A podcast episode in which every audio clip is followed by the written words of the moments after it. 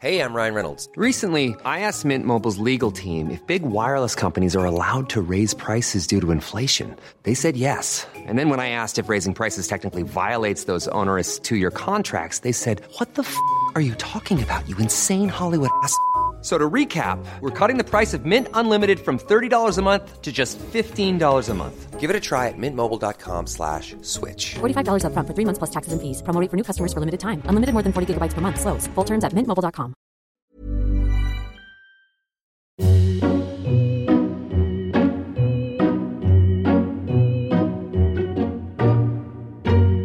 Escúchame, Espinosa, estoy nervioso. Aparte de porque es nuestro segundo programa en vivo, porque Sí. me estoy metiendo en la boca del lobo, tío. ¿Por qué? Estamos en un festival de fantasía, ¿verdad? Correcto. Mucha gente aquí amante de la ciencia ficción y todos Sí. estos... De las películas en general. Sí, del cine. Vamos a hablar de películas. Sí. No solo en Mindfax, sino toda la tarde-noche con el resto de los compañeros que vienen a hacer Y podcast. un poco de los 80, además. También ¿eh? de los 80. De los 80. Van a salir un montón de títulos. sí. Podemos apostar a que no he visto ninguno. Vamos, eh, lo tengo clarísimo. Ya, entonces... Entre cero y. Hombre, alguna, vamos a hablar de Star Wars, No, esa, no, alguna, ¿no? Alguna no, no, no prometo nada, ¿vale? Creedme como soy, lo siento. Quiero decir, soy el rarito del sitio friki, ¿vale? Soy yo. El menos friki. El menos friki de todos los friki. Entonces, yo espero que os lo paséis bien aquí en Fuenlabrada, en el Festival de Fantasía, con Mindfax y con todos los compañeros, pero lo mío va aparte. Entonces, si queréis aplaudir ahora a mis compañeros, podéis y arrancamos Mindfax, ¿vale? De- debéis aplaudir a mis compañeros, que se lo han ganado, hombre. Buscamos los límites de la ciencia, el futuro de la tecnología, el alcance de la mente humana. Esto es Mindfats. Bienvenidos a Mindfax, donde cada semana buscamos los límites de la ciencia, de la tecnología y de lo friki que puede llegar a ser este programa.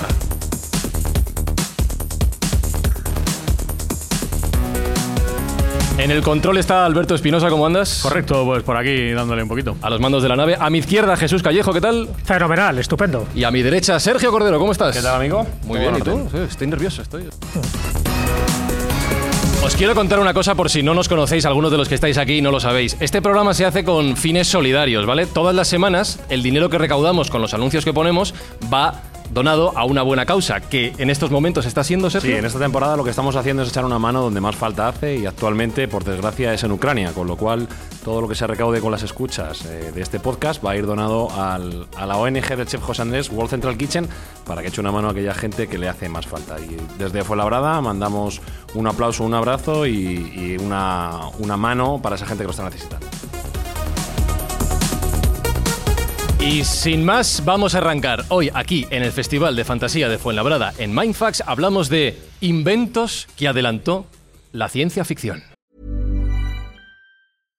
Mom deserves the best, and there's no better place to shop for Mother's Day than Whole Foods Market. They're your destination for unbeatable savings, from premium gifts to show-stopping flowers and irresistible desserts. Start by saving 33% with Prime on all body care and candles. Then get a 15-stem bunch of tulips for just $9.99 each with Prime. Round out Mom's menu with festive rosé, irresistible berry chantilly cake, and more special treats. Come celebrate Mother's Day at Whole Foods Market.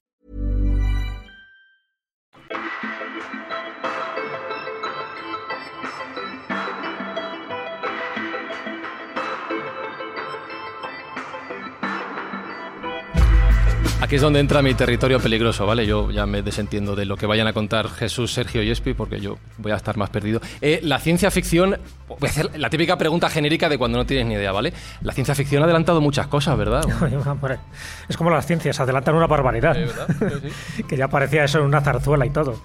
Bueno, la ciencia ci- ficción yo creo que no engaña el nombre. Es ciencia y más bien prospectiva, porque cuando hablamos de los adelantos tecnológicos, de los adelantos que la ciencia pues nos va a aportar, sobre todo para mejorar la salud, es verdad que también luego en la ciencia ficción hay muchas ucronías y muchas distopías, pero bueno, vamos a pensar en esa ciencia ficción que es positiva para que eh, el género humano, primero, no se autodestruya y luego genere calidad de vida. Y en ese sentido, es verdad que los grandes acontecimientos, ¿no? las grandes innovaciones tecnológicas, la ciencia ficción no las llegó a ver, fue bastante miope. Luego hablaremos de casos mm, excepcionales, como puede ser Internet, ¿no? que Internet no lo llegó a ver, pero bueno, sí hay algún ejemplo que podemos esgrimir y casi siempre está Julio Verne por medio. ¿Por qué Julio Verne? Porque a pesar de lo que se ha dicho muchas veces de Julio Verne, de que era un hombre que no viajaba nunca, que siempre estaba escribiendo y que prácticamente no se enteraba de la misa a la media, todo lo contrario, era un hombre muy viajado, se leía todos los periódicos y lo que él hacía era un cálculo más o menos de probabilidades, igual que hacía otro, también otros escritores menos conocidos, de lo que podía acontecer. Y lo que podía acontecer, en muchos de los casos, prácticamente acertó. Prácticamente casi todas las novelas que le escribió, menos Viaje al centro de la Tierra, que ahí todavía no se ha poco, cumplido, sí, no, no ha llegado todavía ese momento. En muchas de las cosas sí acertó. ¿Por qué? Tenía información privilegiada, era un hombre muy documentado y a los que les gusta también eh, no solo la ciencia ficción, sino también el mundo esotérico, él formaba parte de una sociedad secreta, la, la sociedad angélica, la sociedad de la niebla, donde se juntaba con otros cuantos frikis del momento en el siglo XIX y, por supuesto, Ah, en el siglo XIX ya había frikis. Sí, no, Ah. la palabra friki no existía como tal, ya, pero ya, está claro que tienen unos intereses comunes. Y a partir de ahí surgen, surgen novelas de ciencia ficción, incluso surgen novelas de terror. Por ejemplo, si hablamos de la sociedad de la Golden Dawn, ¿no? Y surgen pues muchos de los acontecimientos que luego el futuro dio la razón o quitó la razón. Ahora vamos a hablar de lo que realmente ace- acertaron, de los que no acertaron, pues ahí se ha quedado en el olvido, ¿no? Pero hay cosas, cuando se hablaba del año 2000, en aquella época, el año 2000, ¿te acuerdas que se Era decía, bueno, el año maravilloso. 2000, ya estaremos en Marte, los coches serán voladores. Yo nunca entendí por qué siempre nos vestían de papel albal. Bueno, lo sobre todo el gorrito, ¿no? Sí. Para la, la comunicación ahí con, con retículo y ganímides. Nada, se vestía con papel albal sencillamente porque se pensaba, sobre todo, eh, porque, Porque también- abrigaba. ¿Por qué? Abrigaba. Frío, Abrigaban, claro. sí, y sobre todo que te veían, eran reflectantes, te veían de lejos, ¿no? Cuando llegaba ese tipo de contacto. No, porque eh, muchos de los Pulp Fiction, estos de las de los revistas, en fin, amarillistas y sobre todo espectaculares que surgieron en los años 50 en Estados Unidos, fueron un referente a la hora de, eh, de entender cómo podía ser una hipotética invasión extraterrestre, ¿cómo podían ser estos extraterrestres? Fíjate, antes de que se produjera casi casi la era oficial de los ovnis, que es en 1947, bueno, pues ya en los años 50 aparecen seres cabezones, seres tentaculares, seres insectoides. Bueno, pues muchas veces algunas cosas se han confirmado en función de los contactos que ha habido, ¿no? de los que dicen que tener contactos con este tipo de inteligencias. Y en otros casos, pues no ha dado ni una. Bueno, pues el que no den ni una eh, también indica de que el ser humano eh, es fallible y que a veces, como pasa con un reloj parado, sin pretenderlo, das dos veces la hora exacta. Bueno, pues en algunos casos hay gente que ha acertado sin pretenderlo. Bueno, pues algunos de estos casos los vamos a contar, por supuesto Julio Verne va a estar, y en mi caso concreto, porque yo sé que luego Sergio ha traído otro, eh, en lugar de contar los casos más trillados, más conocidos de la ciencia ficción, que también, porque ya tuvo Julio Verne y por supuesto su viaje a la Luna y todas las similitudes que hubo, yo creo que son dignas de contar, incluso con el Titán y el Titani, ¿no? También de Morgan Robertson, pero hay autores españoles, no sé por qué los autores españoles de ciencia ficción están como relegados al olvido. Hay muy poca gente que los conoce y los que lo conocen no saben que también se anticiparon el futuro, que también, no sé si de chiripa, de casualidad o sencillamente porque tenían un tipo de información privilegiada, acertaron el futuro. Pero nunca se les cita. Se cita a Arthur C. Clarke, se cita a Simov, se cita a Verne, pero ¿y qué pasa con los españoles? También los tenemos. Hay que ponerles en valor, hay que rescatarles del olvido y esa es mi humilde labor hoy en este programa, rescatar del olvido a estos que, por cierto, no se llamaba literatura de ciencia ficción, se llamaba literatura de anticipación y estoy hablando de finales del siglo XIX, pero hombre, que también merecen su espacio, su reconocimiento y su dignidad. Has hecho mucho hincapié en Julio Verne y has dicho una frase que me hace gracia, que es que él jugaba a las posibilidades... O sea, se podía haber dedicado a jugar a la lotería y a lo mejor hubiera sido más rico. No sé si le... Bueno, funcionado. pobre no fue. Pero eh, uno de los grandes casos que has dicho, que es la llegada a la Luna, Sí. piensa mal, perdón, pero ¿de verdad eso se ha cumplido? Bueno, se ha cumplido y además con... con ¿Hemos, llegado a la Luna de verdad? Hombre, para mí no hay ninguna duda. Ah, ya sé vale, que hay, no, ya sé que hay una. hay ¿Por una qué me miras parte- así, Espinosa? Hay una parte ¿Qué? conspiracionista que dice Madre que no hemos llegado. Pero bueno, ¿La Tierra no voy a no es entrar en detalles. Sí, y tiene una cúpula por encima. Ah, pues ya está. No y, a el- y la luna no existe. y el Ah, sol no existe el la Luna. tampoco. Sí, pues entonces no hemos llegado. ¿Ves, cómo- ¿Ves cómo tengo razón? Mira, menuda mierda. Mira, qué directo es, qué directo es. Bueno, no voy a entrar en la discusión si, si el hombre llegó a la luna. Para mí es una de las evidencias, ¿no? Es como empezar ahí a discutir sobre la redondez de la Tierra. No, no vamos a perder el tiempo. El hombre llegó a la luna, Mm. ya te digo que hay pruebas indiscutibles. Yo lo digo para los descreídos, que siempre habrá algún descreído. Luego, si queréis, fuera de micrófono, os comento cuáles son para mí las pruebas indiscutibles. Pero, claro, que esto lo vaticine en 1865, 1865, pues hombre, yo creo que es bastante significativo. Y además, Julio Verne no solo lo hace en una novela, sino en dos novelas. Uno es De la Tierra a la Luna, de 1865 y la otra Alrededor de la Luna de 1870. Como le salió bien la primera, dijo, bueno, voy a hacer una segunda parte y en este caso la segunda parte fue bastante buena. Bueno, el cálculo de, de aciertos es superior a lo que podría ser la mera casualidad. ¿Qué quiere decir? ¿Que tenía algún tipo de información? Bueno, evidentemente, por lo que os he contado antes. Eh, él sabía perfectamente lo que se estaba haciendo. Pero solo por poner unos cuantos ejemplos, aunque ya sé que es relativamente conocido, pero él sitúa, por ejemplo, el telescopio de 5 metros de diámetro en las montañas rocosas y, sin embargo, se sabe que el telescopio de Monte Palomar tiene una- un diámetro muy parecido y está relativamente también cerca. Dice, bueno, ya que curioso que el seguimiento de este telescopio se coloque en un sitio parecido. Pero es que el despegue de esta nave, además una nave de dos módulos, por decirlo así, por una parte está el cohete, más o menos que lo describe, y luego sería la cápsula, ¿no? La cápsula orbital, que también la describe, incluso acierta en el tamaño y en el peso, acierta en el número de tripulantes. Tres. No acierta en el nombre casi de chiripa, pero, Joya sería. pero son tres. Eh, ¿Cómo se despega? ¿Cómo, eh, del lugar donde sale? Claro, el lugar donde sale, él dice que sale de Cabo Town. Pero claro, eh, Cabo Cañaveral, la península de Florida, está muy cerca. Un dato muy importante. En el momento que Julio Verne escribe esta novela, Estados Unidos no era una hegemonía. O sea, no era lógico que si tú dices alguien tiene la capacidad tecnológica para mandar un hombre, en este caso tres hombres a la Luna, tú no piensas en Estados Unidos en 1865. Claro, claro. Piensas en Francia. En Europa, en general. Piensas en Gran Claro. Bretaña. Es decir, las potencias en aquel momento. Por lo tanto, ¿qué se le ocurrió a este hombre para que ubicara el punto de lanzamiento en Cabo Town, muy cerca de Cabo Cañaveral? Pero es que cuando regresa la nave, regresa y cae en el, en el océano. Y ahí son rescatados. Es decir, precisamente en una situación que luego se, se comprobó. ¿Cómo puede ser que él llegara a acertar que la forma no era que volviera a aterrizar en un lugar determinado? Porque, a ver, puestos a, a idear una novela de ciencia ficción, tú te creas, hay unos reactores, una- un trípode y al final aterrizas donde te da la gana. No, no, tiene que llegar también al océano. Mucha que a la nave la casualidad, llame. Columbia. Ah. Es que a la nave que la llave Columbia también. Hombre, también ahí podías decir que es que él no ha acertado, sino que todo lo contrario. Ya Sí. sabes que es como el submarino. Es, es- es Nautilus. verdad que está todo muy cerquita, pero no llega a ser, claro, un acierto Claro, pleno. Evidentemente, podrías decir, bueno, Colombia, los estadounidenses cuando bautizan a su nave la han bautizado basándose en la novela de Julio Verne. O sea, que te quiero decir. Pero bueno, él acierta también en eso. Y bueno, y en todo, muchísimas cosas. Por ejemplo, pues el sistema de refrigeraci- refrigeración, el basado en el círculo. eh, que está en el círculo cerrado, con lo cual él sabe perfectamente cómo, por las temperaturas exteriores, tiene que haber una, una regulación interna tanto de la atmósfera ¿no? y de la presión interna de la cápsula, eh, los alimentos concentrados, etcétera, etcétera, incluso la propia velocidad. Bueno, en fin, hay tantas cosas que se van diciendo ahí, que ya digo que no voy a entrar en detalle, que sale de la, de la mera casuística probabilística, por decirlo así. No, no.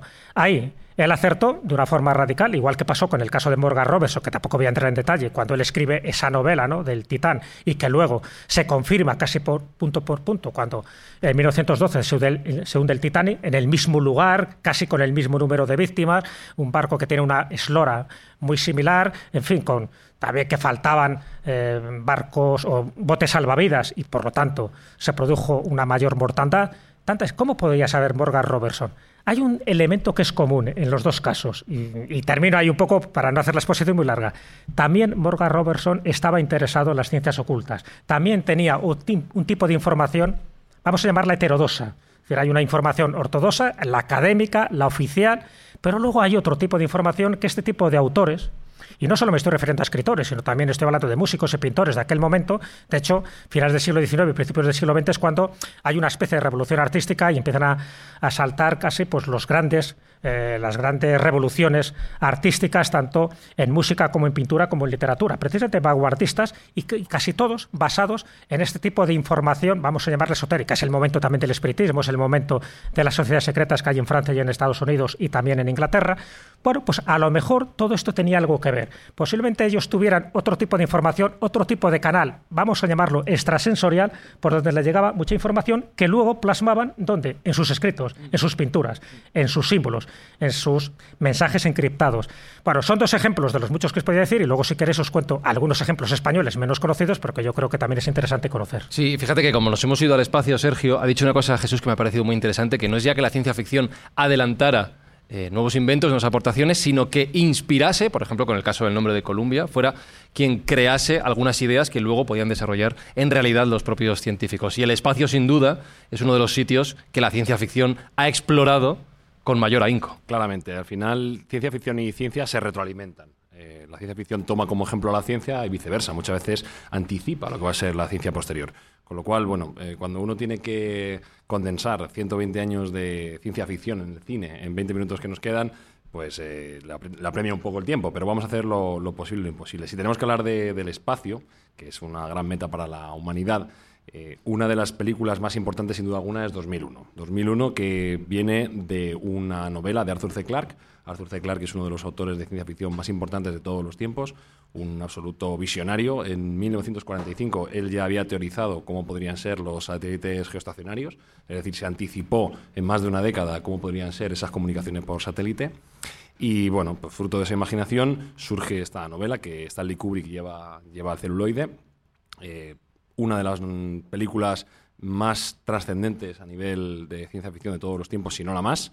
Eh, y bueno, eh, con una anticipación brutal, un poco pasada de frenada, hay que decir, porque bueno, el 2001 ahora veremos. me- me miras a mí como buscando que te reafirme. el- Sí, bueno, ahora lo vamos a comentar. Vale, vale. eh, bueno, No, 2001 escucha, debería estar no, en no- el. No, lo has visto, Fran. Pero me preguntes cosas que no quieres saber, Espi, por favor. debería estar en- Que de en verdad. la es que es la, es la vergüenza. Que pareces nuevo, tío. Comunicación me, me audiovisual. van- has me van a pegar. Me van Comunicación a, audiovisual. me van a pegar.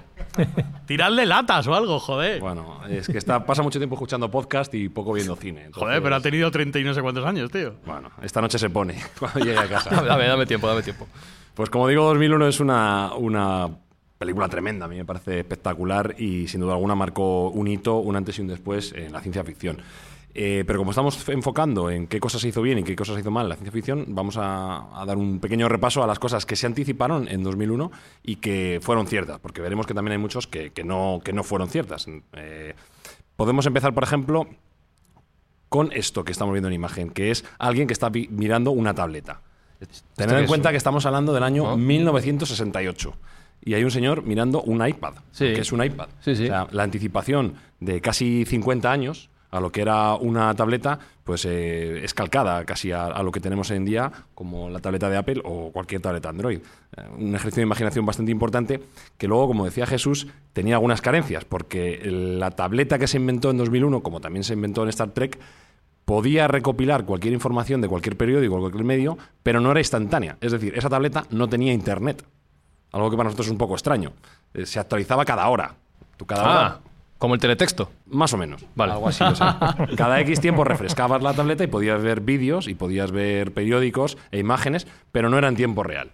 Esto es curioso y lo vamos a ir viendo, cómo grandes visionarios de la ciencia ficción pudieron anticipar muchas cosas de las que tenemos hoy en día, pero ninguno, o casi ninguno, anticipó el Internet. La más evidente para todos nosotros y la que mayor utilidad tiene. Fue la más difícil de, de visualizar. Con lo cual, bueno, pues eh, es, es algo cuando menos curioso.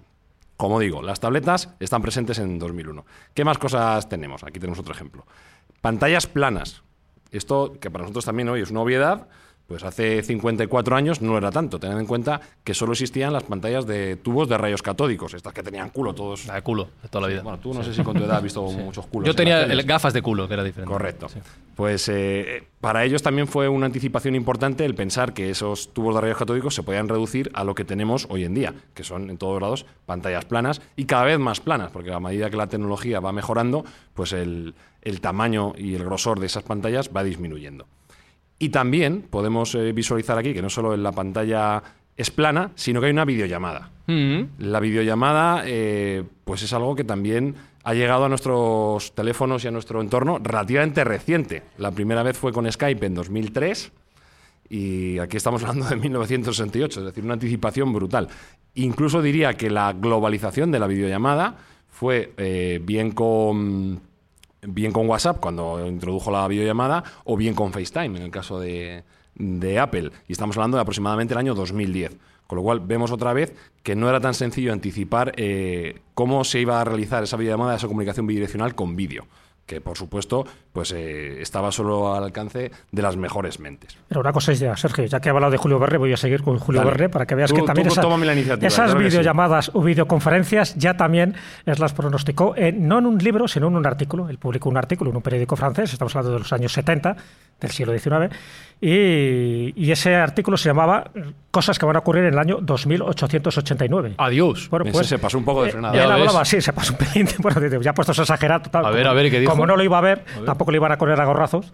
Y una de ellas era, aparte de los noticiarios, aparte de la publicidad atmosférica, esas cosas, por ejemplo, que hacen algunos aviones y que te van dejando ahí Pepito. que Ad- ¿Adelantó la- el avión de la playa? Eso, eso ya estaba ahí prefigurado. Y también las videoconferencias, si él lo llamaba la fono-telefoto. La fono-telefoto. Entonces aparecía una especie de lo más parecido a una videoconferencia. Así que también Julio Verne lo anticipó. Puede seguir, Sergio. Bueno, Julio Verne lo va a hacer todo. Yo, si en cada momento que quiera hablar, eh, Jesús me puede cortar porque como juega con ventaja, que él lleva la parte clásica, siempre va a tener algo antes que lo mío. Pero bueno, vamos a intentar llevarnos en paz. Videollamadas, pantallas planas, tabletas. De momento 2001 no iba mal. Siguiente cosa muy interesante que anticipo. Lo que llamaron ellos la inteligencia de la máquina. Lo que nosotros entendemos como inteligencia artificial. Esta foto que tenéis aquí es de HAL 9000. HAL 9000 es el ordenador de a bordo de la nave que lleva en 2001 a Dave, que van vía Júpiter si no recuerdo mal, y es una- un avance importantísimo también al respecto del año 1968. Primero, porque se podía controlar por la voz. El control por voz de dispositivos acaba de llegar hace cuatro días a nuestro entorno. Realmente hemos hablado con Siri desde hace cinco o seis años, y Alexa y OK Google, poco más. Pues en el año 1968 ya se intuía que podía haber una interfaz hombre-máquina vía voz, vía hablada. Y a mayores, eh, HAL 9000 tenía la capacidad de discernir por sí mismo y tomar decisiones. Y los que habéis visto la película, que espero que seáis todos en esta sala, Por favor. sabéis Por favor. que- Todos menos Fran. Por favor. Todos menos Fran. Eso- Dejad ya de ciertas cosas. Sabéis que no acaba del todo bien el asunto, o sea, que toma decisiones demasiado por su No le cuenta. HAL spoiler 9000. al chaval, joder. Bueno, aquí hay que hacer como comentario también Sí, que sí, la voy a ver. eh, la empresa más importante de informática de aquel momento era IBM y tanto Kubrick como C. Clarke hablaron con IBM para ver si era posible incluirles dentro de la película. Cuando IBM descubrió que HAL no tenía unas intenciones muy benévolas para con la tripulación, se negó absolutamente a que su logo apareciese eh, dentro de la película por, por las consecuencias que podía tener a nivel de marketing. Entonces, lo que tuvieron que hacer fue cambiar eh, esas letras de IBM por HAL, que ni más ni menos que es una letra menos de IBM. Si restamos una letra a IBM, nos Ay, mi, queda ay, mi madre. Ay, mi madre. No Qué bien tirado, tío. No había caído en Sí, eso. eh, lo hicieron así, tampoco se complicaron mucho la vida, quítale una letra y a funcionar. Claro. Bueno, eh, también si veis el- la imagen de HAL, en lugar de ser azul, luego IBM es roja. ¿vale? También para, intentar evitar problemas con IBM, que como digo, era no solo la mayor empresa, sino casi la única de informática en aquel momento. Entonces, la inteligencia artificial es uno de los, una de las premisas más interesantes que propone 2001, entre las muchas. Por supuesto, daría para programa y para temporada los patinazos que tuvo eh, 2001. Hay una cosa que sí que anticipó interesantemente y es que fue la llegada a la Luna. En, en 2001 había una base lunar eh, y además ese, ese tipo de tránsito estaba muy bien conceptuado. También es cierto que solo se realizó un año antes de la llegada del Apolo 11 a la Luna, con lo cual, bueno, pues tenían cierta ventaja. Pero como patinazos no tenemos estaciones espaciales eh, como las que se ven en la película, no hemos llegado a Júpiter, no hemos encontrado extraterrestres, Ni el monolito ni nada. ni hay monolitos por ahí desperdigados por el universo que sepamos de momento. Entonces, bueno, estamos enfocándonos en los aciertos y no en los errores. Y en ese aspecto hay que decir que, como bien decía Jesús, Julio Verne era una persona muy eh, ilustrada y que estaba bien rodeado de, de gente que sabía cómo iba a ir el futuro. El caso de 2001 con Arthur C. Clarke, que era una de las mentes más preclaras de su entorno, y Marvin Minsky, que fue un visionario a nivel de inteligencia artificial, bueno, pues influyeron en que esa película tuviera un pozo científico bastante elevado y una- un nivel de acierto brutal. Por ejemplo, a nivel de también de anécdota, eh, Kubrick se empeñó en que todas las escenas que hubiese espacio no hubiese sonido. Lo Claro, cual era, claro, era muy una, lógico. una visión también científica bastante elevada a la cual no estábamos o no estaban acostumbrados en aquel momento, para ser más fiel todavía a lo que es eh, la ciencia real.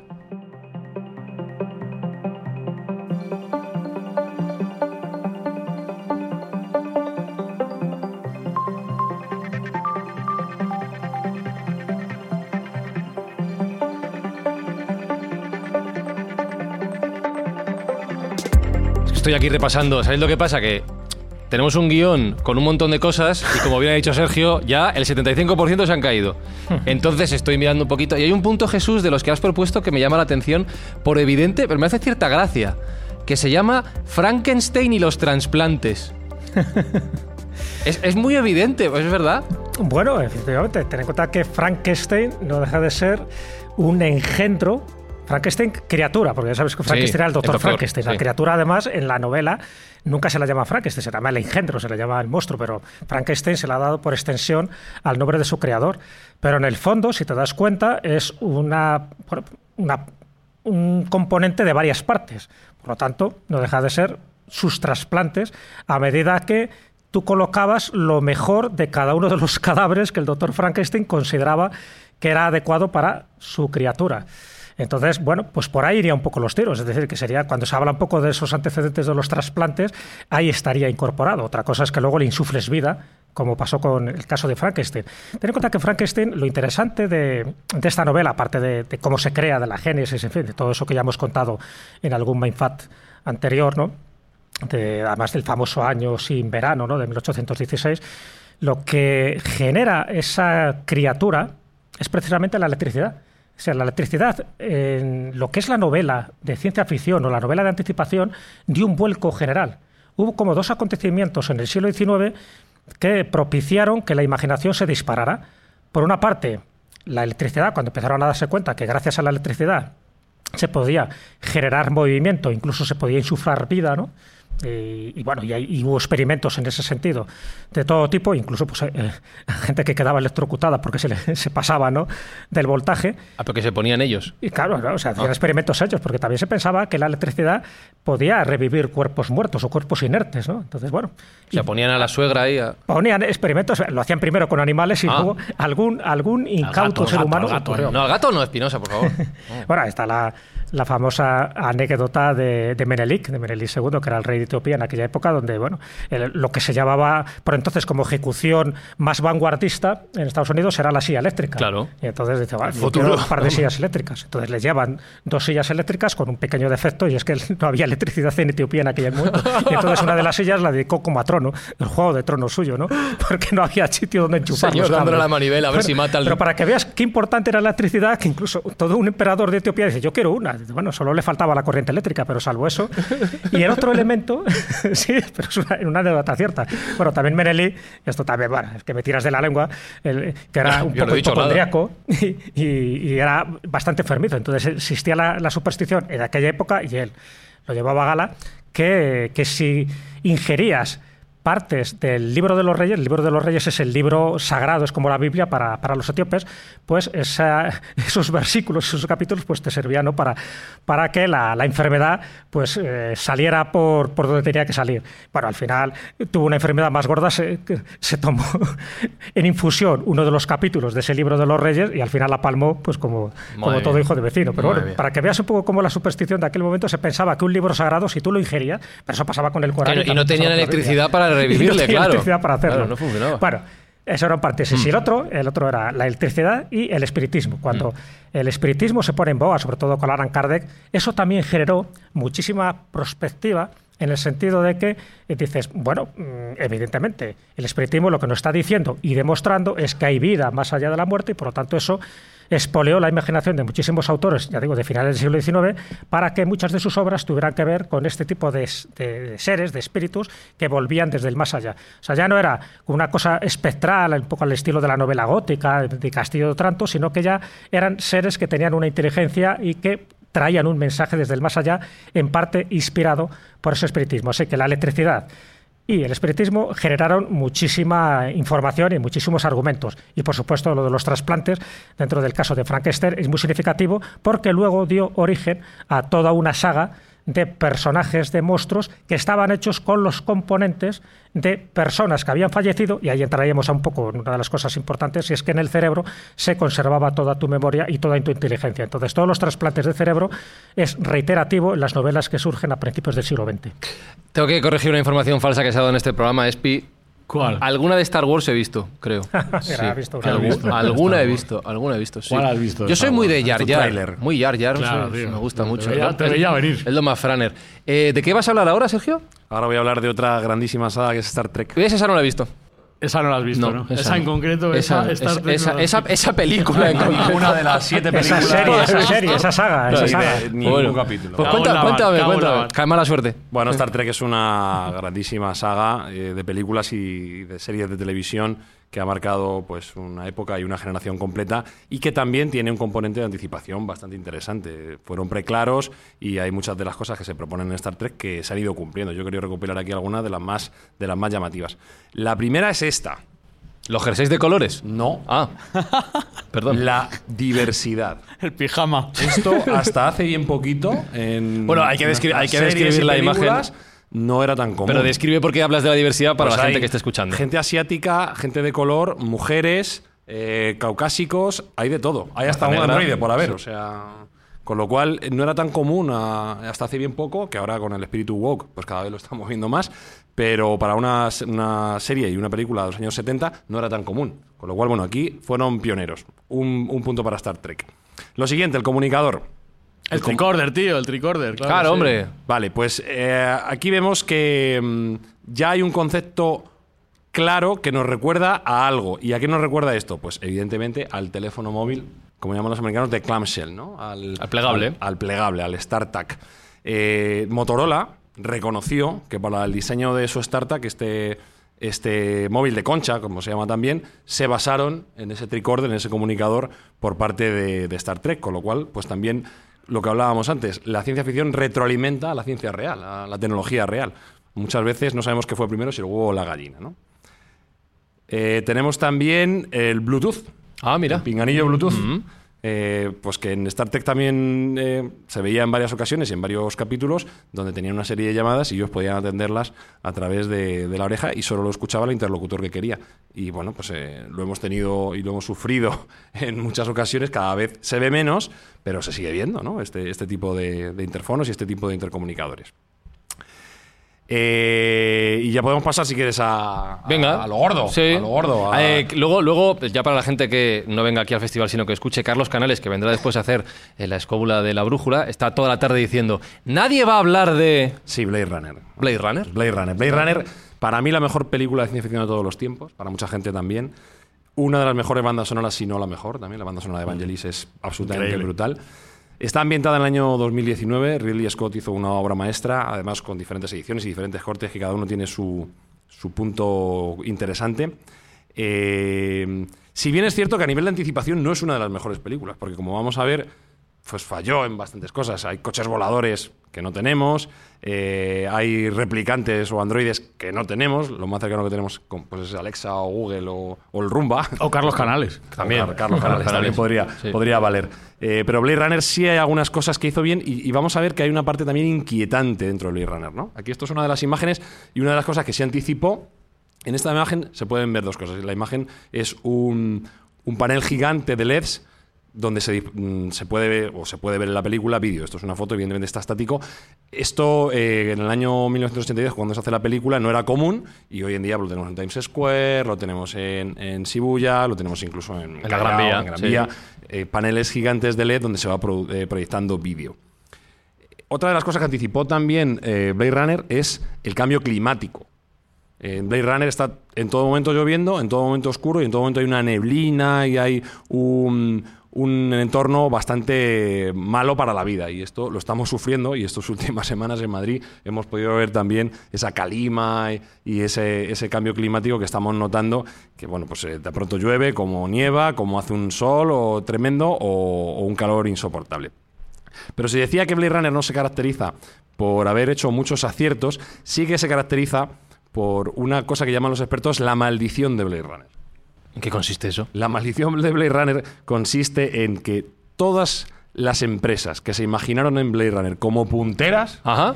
han desaparecido. Por ejemplo. Por ejemplo, en esta imagen, Panam. Sí, suena viejuno ya. La Panam Sí, es, sí. o era en su momento, la compañía aérea americana más importante, bancarrota. Ajá.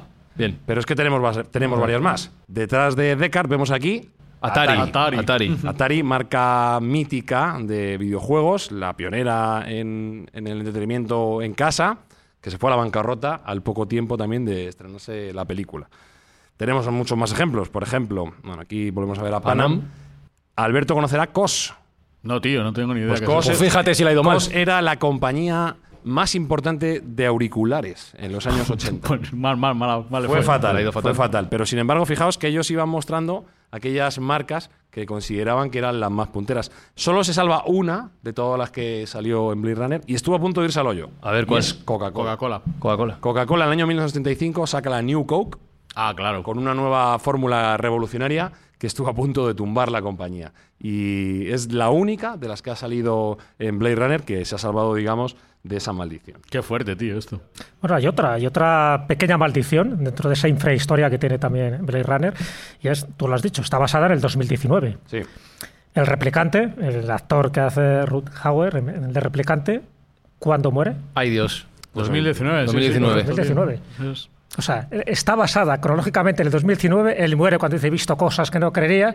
Y justo, ¿quién le iba a decir que su destino le tenía reservado? ¿De qué me suena esa frase? He visto- he ¿De qué me visto suena esa cosas que no ¿De qué creería. me suena esa frase a mí? creería. ¿Alguien ha escrito un libro? No sé, tío, algo me suena. Os suena, ¿no? Os suena algo. Un señor o algo que ha escrito un Por, libro. por cierto, el el señor que escribe libros, nos quedan cinco minutos y no quiero que nos despidamos sin que nos digas inventos que anticiparon autores españoles, que eso sí que me parece muy curioso, porque aquí también hemos imaginado mucho. Hemos imaginado mucho y bien, además. Lo que pasa es que, bueno, también hay una pequeña maldición, que es que si eres español, parece que no tiene tan- tanta trascendencia como si eres inglés o eres francés. Pero bueno, eso es un poco nuestro devenir histórico.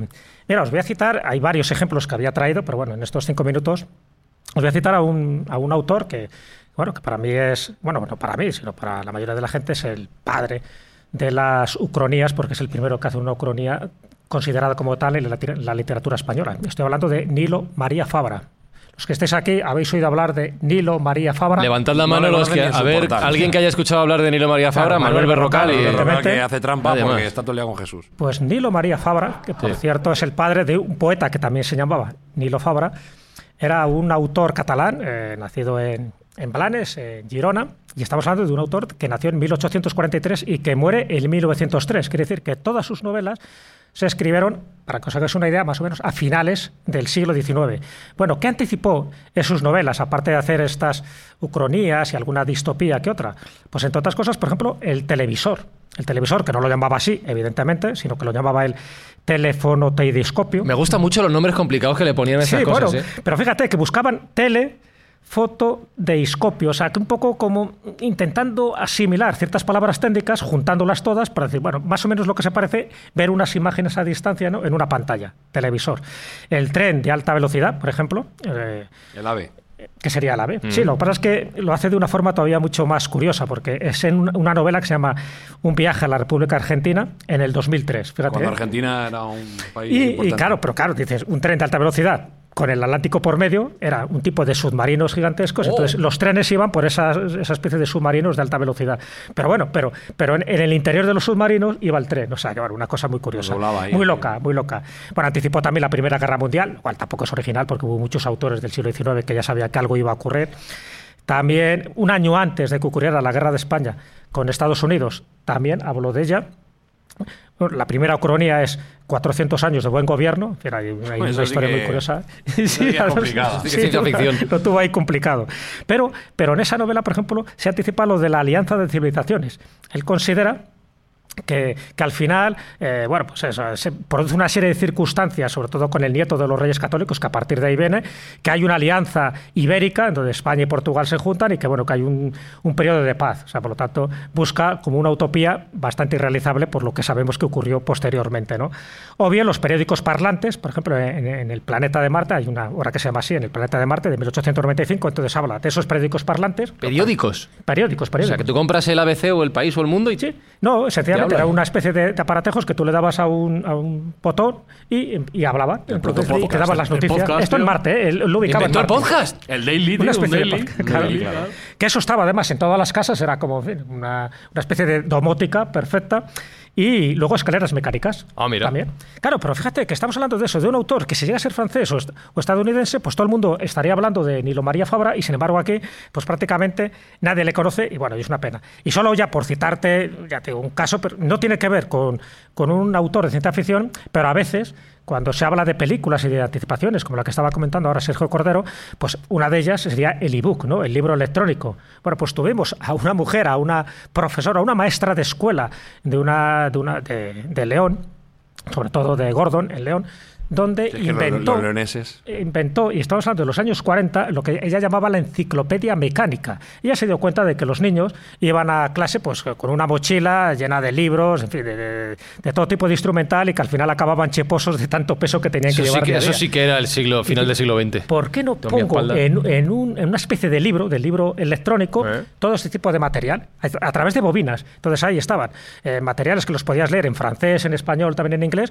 con una luz que te permitía leerlo, con una lupa para aquellos que vieran mal, que se, que se agrandara, con músicas también. Joder. Todo eso en una especie, imaginaros, como una, como una libreta, como una tablet que tú la abrías y a partir de ahí estaban todo este tipo de artilugios. Pero con todo lo que estás describiendo, me imagino una tablet tamaño armario, claro. No, no, que va, que va, Ah, que no. va. No, no, tendría unos 20 centímetros. Como un iPad. Exactamente, sí. Además, las fotos están ahí. Estamos hablando de, de mediados de, de los años 40. El problema es que no tuvo financiación. En fin, que doña Angelita, Angelita, eh, esta mujer, ¿no? esta profesora, esta maestra, pues no la hicieron demasiado caso porque decía, bueno, pues vale, está muy bien, pero ¿quién, quién fomenta o quién potencia o quién financia? Pues nadie. Y se quedó en. Pero en el fondo, bien mirado, ya te digo, si veréis una foto, y os invito a que entréis en internet para que lo veáis, pues aparece directamente lo que sería un ebook, es decir, donde tienes muchísimos textos de una forma inmediata, donde con ese tipo de bobinas de rebobinado, pues tú podías leer la materia que tú quisieras, geografía, matemáticas, tal, y todo en el mismo lado. O sea, que, decir que no pesaba prácticamente nada, estamos hablando de dos o tres kilos que podía pesar eh, todo el artefacto. Bueno, pues hay que reivindicar ¿no? a esta mujer, Ángela Ruiz Roble, como la, la precursora del ebook.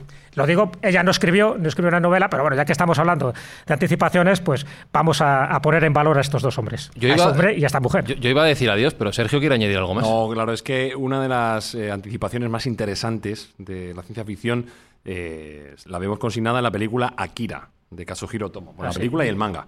El obra maestra y obra cumbre dentro del- de la estética japonesa y, de- y del manga y del anime. El manga es del año 1982, Katsuhiro Otomo. Bueno, es una- un Tokio postapocalíptico después de una teórica guerra atómica, etcétera. Pero tiene una de las predicciones más curiosas, con doble además giro, eh, que, que tenemos que no podíamos dejar de, de traerla. Eh, Akira tiene desarrollo en el año 2020. Y Uy. En, en el año 2020, Mal año. en el año 1982, Katsuhiro Tomo predijo que en el año 2020 en Neo-Tokio se iban a celebrar unos Juegos Olímpicos. ¿Y a quién dieron en el año 2020 los Juegos Olímpicos? A Tokio. a Tokio. Pero es que eso no es todo. Es que dentro de la película, y en este fotograma lo estamos viendo, para los oyentes que no hablen japonés, que son, serán pocos, eh, les traduzco, quedan 147 días para que lleguen los Juegos Olímpicos. Y debajo hay un graffiti, una pintada, que dice, canceladlos. Ay, mi madre. Y la presión popular canceló los Juegos Olímpicos de Tokio 2020 y lo llevó a 2021. Con lo cual, no solo Tomo se anticipó a esos Juegos Olímpicos de 2020, sino que anticipó también que se iban a cancelar un año y además en, la propia, en, la en el propio manga se desarrolla por una pseudopandemia que fue lo que hacía que la gente no quisiera celebrarlos. O sea, que dentro del combo de anticipación está los Juegos Olímpicos, el retraso de un año y la pandemia del COVID-19.